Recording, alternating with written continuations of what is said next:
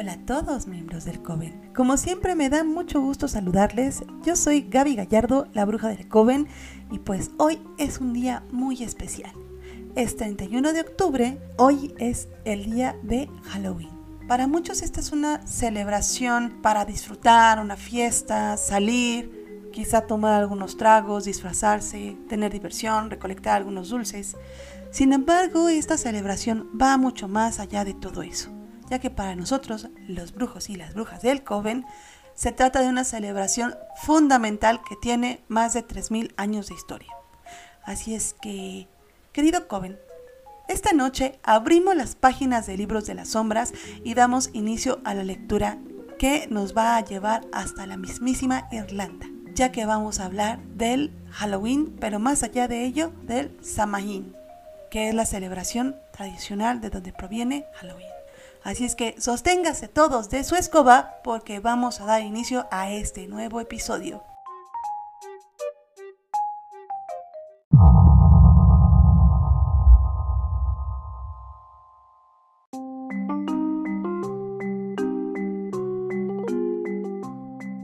Queridísimo Coven, vamos a comenzar con algo bien importante. ¿A dónde les remonta la palabra Halloween? Yo sé lo que están pensando. Inmediatamente nos vamos a Estados Unidos y lo que primero pensamos usualmente llega a ser fiestas, disfraces, dulces, mercadotecnia, etcétera, etcétera, etcétera. Y por supuesto, la fabulosa y maravillosa calabaza que es tan representativa de esta festividad que en un momento más les voy a explicar por qué lo es, pero vamos directamente al punto. Halloween proviene específicamente de una derivación de la celebración celta que se llama Samhain. La palabra Halloween proviene del All Hallows Eve, que es decir, la víspera de todos los santos. También es conocido como la Noche de las Brujas o Noche de Brujas, y este representaba el fin del verano para los celtas. Esta era una festividad pagana y se celebraba en, Irlanda el 31 de octubre, cuando ya era temporada de cosechas y, daba inicio al Año Nuevo Celta. En Halloween se creía que los espíritus caminaban por la tierra mientras viajaban más allá, junto con otras criaturas, por ejemplo, hadas, demonios, duendes. Esto es directamente del folclore irlandés. Este ritual servía para despedir a Lugh, el dios del sol, y dar la bienvenida a las noches cortas y frías que traía consigo el otoño. De esta manera, se tiene información de que incluso se realizaban ofrendas a los dioses celtas por medio de sacrificios animales y además se reunían los, y además los celtas se reunían alrededor de las hogueras haciendo danzas de invocación de los espíritus para atraer la suerte y la prosperidad. Los celtas llevaban disfraces, esto era para confundir a los espíritus que ellos mismos habían invocado y esto era para que no tomaran posesión de sus cuerpos. En esta noche, Coven, es cuando las barreras del inframundo, del mundo físico y del mundo espiritual se rompen.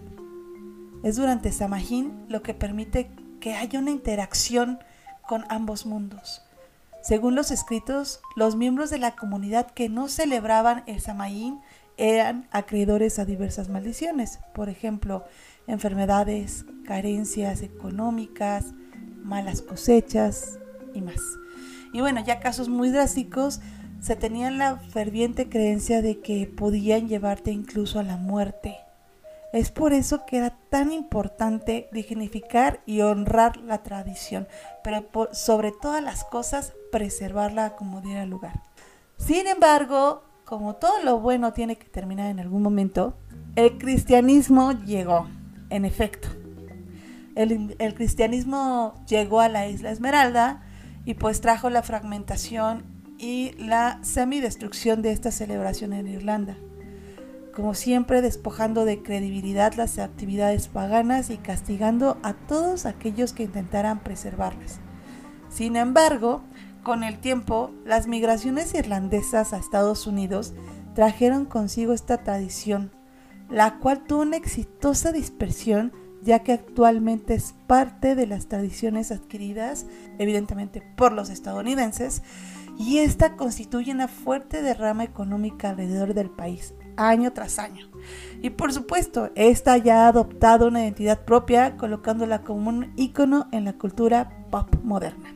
Querido Coven, hoy es un día de celebración enorme para todos los brujos y las brujas de todo el mundo, ya que los portales energéticos están abiertos y el suave velo que nos separa del más allá y del mundo que es tangible e imperceptible se deja vislumbrar sutilmente para recordarnos que somos mucho más que carne y huesos. De hecho, nuestros queridos Wiccans celebran esta fecha muy similar a los celtas. Lo siguen haciendo con danzas, comidas, reuniones de gratitud, ofrendas y alabanzas a los dioses del sol y a las deidades femeninas que representan la pureza y la fertilidad. Y ahora vamos a hablar de un icono muy representativo para el Halloween. Así es, se trata de la calabaza de Castilla, o la calabaza tal cual. Esta figura tiene origen en Irlanda debido a la leyenda de Jack O'Larder. Lo más curioso es que no se trataba de una calabaza, sino de un nabo. Y la historia comienza así. Jack era un hombre adicto a las apuestas, le gustaba la fiesta y el trago y pues era acreedor de una terrible fama. Al ser considerado un hombre de vicios, un hombre pecador, el mismo diablo fue a su encuentro para llevarse su alma. Sin embargo, ya que era bastante astuto, le pidió un último deseo antes de irse con él. Tomarse una última chela, así es, una última cerveza. El diablo regañadientes aceptó y pues lo acompañó a la taberna. Jack no llevaba dinero, así que en teoría le pidió al diablo que se transformase en moneda para que pronto tomaran camino al infierno. El diablo, admirado de, de la disposición de Jack para cubrir sus deudas, lo aceptó, se transformó en moneda, pero Jack, quien era todo menos estúpido, guardó esa moneda en el bolsillo donde también llevaba un crucifijo, y atrapó al diablo en sus bolsillos. De esta manera hizo una negociación bastante ágil, la cual era que Jack lo dejaba ir siempre y cuando le diera 10 años más de vida. El diablo, pues sin opción alguna, le dio chance otros 10 años y le dijo que iba a volver sin ninguna misericordia. El tiempo siempre pasa y esto era de esperarse. Pasaron esos 10 años y el diablo volvió por él. Sin embargo, Jack, ya más grande, mucho más astuto, eh, vuelve al encuentro con el diablo y este le pide un último favor, que es comerse una manzana. Sinceramente, Coven, yo no sé por qué el diablo aceptó este último, esta negociación pero lo hizo. Así es que le dio pues permiso, le concedió la chance de subirse a un árbol para bajar una manzana y adivinen qué pasó. Así es, el Jack se volvió a chingar al diablo. Lo volvió a engañar. Jack desde el árbol, ya una vez lejos del diablo, llevaba crucifijos. Por alguna situación llevaba crucifijos de repuesto y se los comenzó a lanzar desde arriba del árbol. Lo que hizo fue que lo volvió a inmovilizar con los crucifijos y ya que lo tenía bien quietecito, le dijo que no se llevara nunca su alma. Pues bueno, el diablo al no tener más opción y al verse derrotado, aceptó y pues ya estaba harto de toda esta situación, así es que dejó de intentar llevárselo. Pero los años son sabios y la vida se acaba, así es que le llegó la hora a Jack el fin de todas sus fechorías y de su larga vida de estafas y de engaños. Así es que este murió.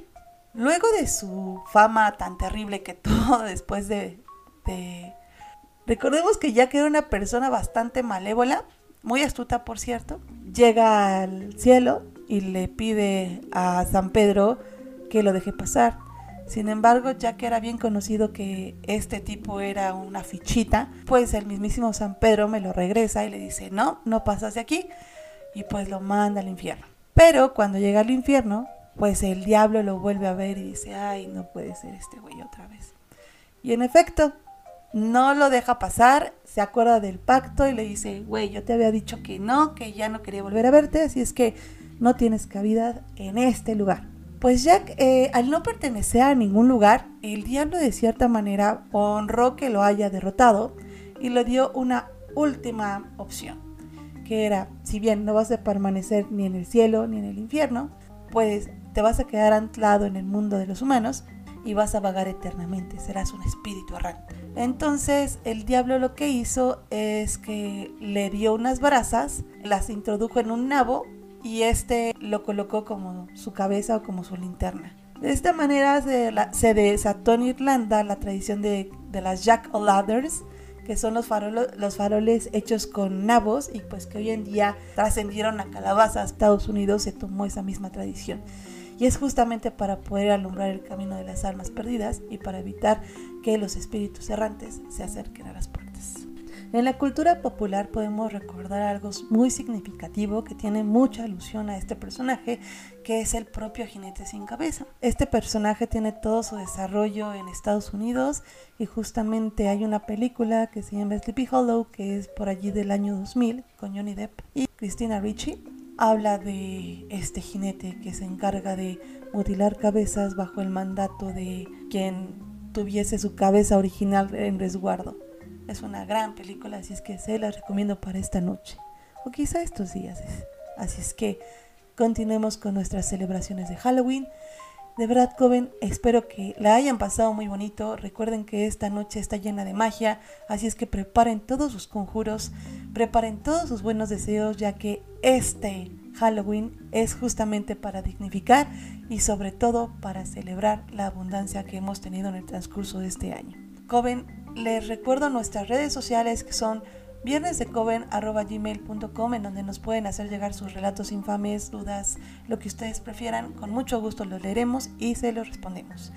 Y también tenemos contenido en TikTok y en Instagram. En TikTok aparecemos como Viernes de Coven Podcast y en Instagram estamos como Viernes de Coven. Así es que damos por finalizada la lectura del libro de las sombras y sellamos con candados todos los maleficios que se hayan conjurado. Coven, que tengan un maravilloso Halloween y estaremos muy pronto con ustedes. Espero que todas sus pesadillas se vuelvan realidad. Buenas noches.